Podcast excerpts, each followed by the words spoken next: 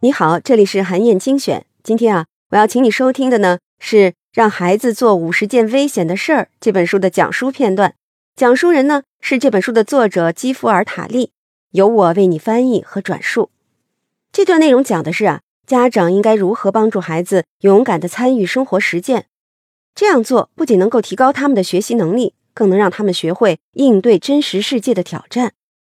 在我们的社会里啊。关于儿童安全保障的要求变得越来越严格，父母最担心、最害怕的就是孩子会接触到危险的事儿，所以啊，他们总是会叮嘱孩子要远离火源，不要碰刀，不要接触电源等等。但是啊，世界上有一所这样的学校，偏偏就要教孩子们做一些不安全的事儿。这所学校的名字叫做 Tinkering School，你可以把它叫做东敲西打学校。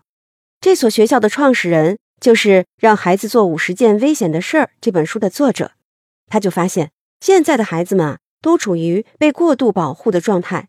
这种做法阻断了孩子们对世界的探索，也让他们丧失了和周围真实环境互动的机会。所以呢，他就和妻子一起创办了这所营地学校，鼓励孩子们尝试一些看起来危险，但是却安全的挑战。书名里提到的五十件危险的事儿。就是他们通过十几年的实践所精选出来的，可以说这也是一本给孩子们的安全行动指南。我为你挑选的这段内容呢，讲的是家长应该怎么做才能够创造合适的环境，让孩子们在亲手实践的过程当中，学会用自己的理解综合运用各种不同的知识，解决现实当中遇到的难题。这样做啊，不仅能够提升孩子们学习和解决问题的能力，更重要的是。能培养孩子们的自信心，让他们更好的应对真实世界的挑战。一起来听听看吧。过去几年呢，我们就发现呀，很多家长和孩子他们对危险的定义是很不同的。有些事情孩子会觉得很危险，有些事情呢家长会觉得很危险。孩子和家长的体验区别可以是相当大的。比如说，给孩子一把刀，或者教他们玩火。家长就会感到很紧张，而像法国人一样去亲吻别人的脸颊，对孩子们来说却是一项非常难的挑战。所以呢，成人和孩子对危险的理解，甚至是孩子和孩子之间对危险的理解，其实并不相同。我们也和很多家长讨论过这本书。对不同的家长而言，不同活动的危险指数不同，带来的紧张感也不一样。有些家长可能认为使用梯子是非常危险的。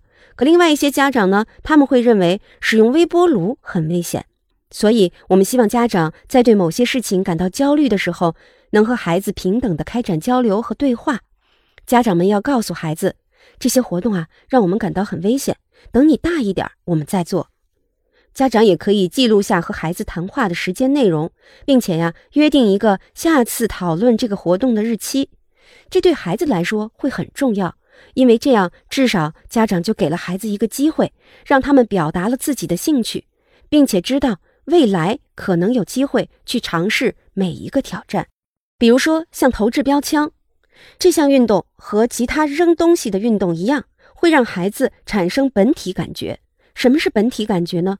就是让他们能够意识到自己身体的各个部分在空间当中的位置。人在闭上眼睛的时候，能够感知到身体各部分分别处于什么地方。那这种本体感觉有什么用呢？它对训练和提升孩子的空间推理能力非常的重要。空间推理能力是一种想象物体之间复杂物理关系的能力，比如说，就像是想象机器人的各个部分相互作用的方式，或者是汽车、钟表、手表的各个零件之间的相互关系。研究就证明啊，空间推理能力的发展会有效的刺激大脑的额叶和顶叶这些部分，和孩子的视觉灵敏度、理解三维空间以及结构化解决问题的能力非常相关。因此呢，它在培养孩子们想象的技巧和预知能力方面具有重要的意义。而且，投掷这个动作是分析技巧和物理技巧的一种结合，对全身性的锻炼非常的有好处，能让孩子的注意力更加的集中。所以呢，像投掷标枪这类的活动，对孩子来讲是非常有益的。又比如玩火，对于任何一个孩子来说呢，学习如何控制一种原始自然力量，是他们成长历程当中最重要的时刻之一。不管你记不记得，这可能都是我们第一次真正掌握这些最神秘的事情，而这些奥秘也只向那些有机会和他玩耍的人透露。所以，我们鼓励孩子去玩火。通过玩火，孩子们可以学习关于进气、燃烧、排气的基本原理。这三个是最基本的火的工作原理。只有掌握了这些基本知识，孩子们才能更好地利用火，避免火可能带来的灾难。我认为啊，我们过去经历的传统教育和现在倡导的新兴教育最大的不同点就是对如何学习的定义。在传统的教室里，课程是线性的，教育者让孩子们从 A 点到 B 点，再从 B 点到 C 点。如果你从 A 点不想去 B 点，那么在传统教育的模式里，你是无处可去的。但是在真实的生活当中，其实根本就不存在一个开始的点。教育活动是一场开放的探索，无始无终。教育是一个情境，是教育者和孩子之间的协作。我认为呢，教育的发展方向和未来应该会呈现出一种新型的课堂体验。创新教育一定不是老师背对着黑板在讲课，不是在传统的课桌之间，不是孩子们花很多时间做笔记。创新教育应该是互动式的学习空间。孩子们可以四处走动，为问题寻找新的解决方案，在和老师的持续交流当中，不断的尝试新的想法，这些都可以成为一种全新的学习方式的一部分。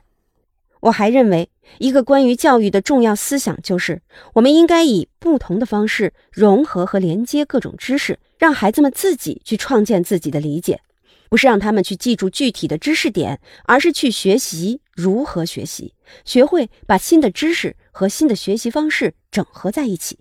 我想对各位家长说，要能够接受孩子受一些小磕小碰、淤伤擦伤，这些小伤害是孩子童年经历的必要部分。如果要成长为一个有能力的成年人，这些重要的体验是必不可少的。当然。防止孩子受到严重的伤害是父母的责任，也是父母必须保障的事儿。孩子的任务就是要勇敢，抓住机会，迎接挑战，多失败几次也没有关系。要能够努力的去战胜困难，完成挑战，实现目标。父母啊，在旁边起到一个保护者的作用，只要能够确保孩子不刻意的弄伤自己就行了。尽管危险无处不在，我们还是要实现一个新的目标。我认为这就是为什么这本书在今天非常重要的原因。这本书里还隐藏着一个重要的观点，那就是孩子们如果要自己动手创造美好的未来，他们需要自信，而自信心的建立依赖于他们之前克服的那些困难，完成的那些挑战。我们之所以选择了这五十件事儿，是因为经过我们的研究，对不同孩子和不同的家庭而言。这里收录的每件事儿都是有挑战性的，每个孩子都能在书中找到一些事情是他们非常容易就能做到的，一点都不会感到困难和紧张。但是呢，他们也都能找到一些自己觉得非常困难、不敢去尝试的事情。在这两者之间呢，存在着一个区域，我们叫它最近发展区，或者是认知发展潜能区。这个空间是一个孩子可以接受挑战，并且有能力去做的范围。如果挑战太难了，就会让孩子觉得很沮丧，会非常快就放弃。可是，如果挑战正好处于他成长的最近发展区这个区域里，孩子就能够在自己的努力之下去迎接挑战，完成目标。不断这样去做，他的最近发展区就会不断获得延伸。孩子们就又能在这个区域里发现可以再次去面对的新的挑战。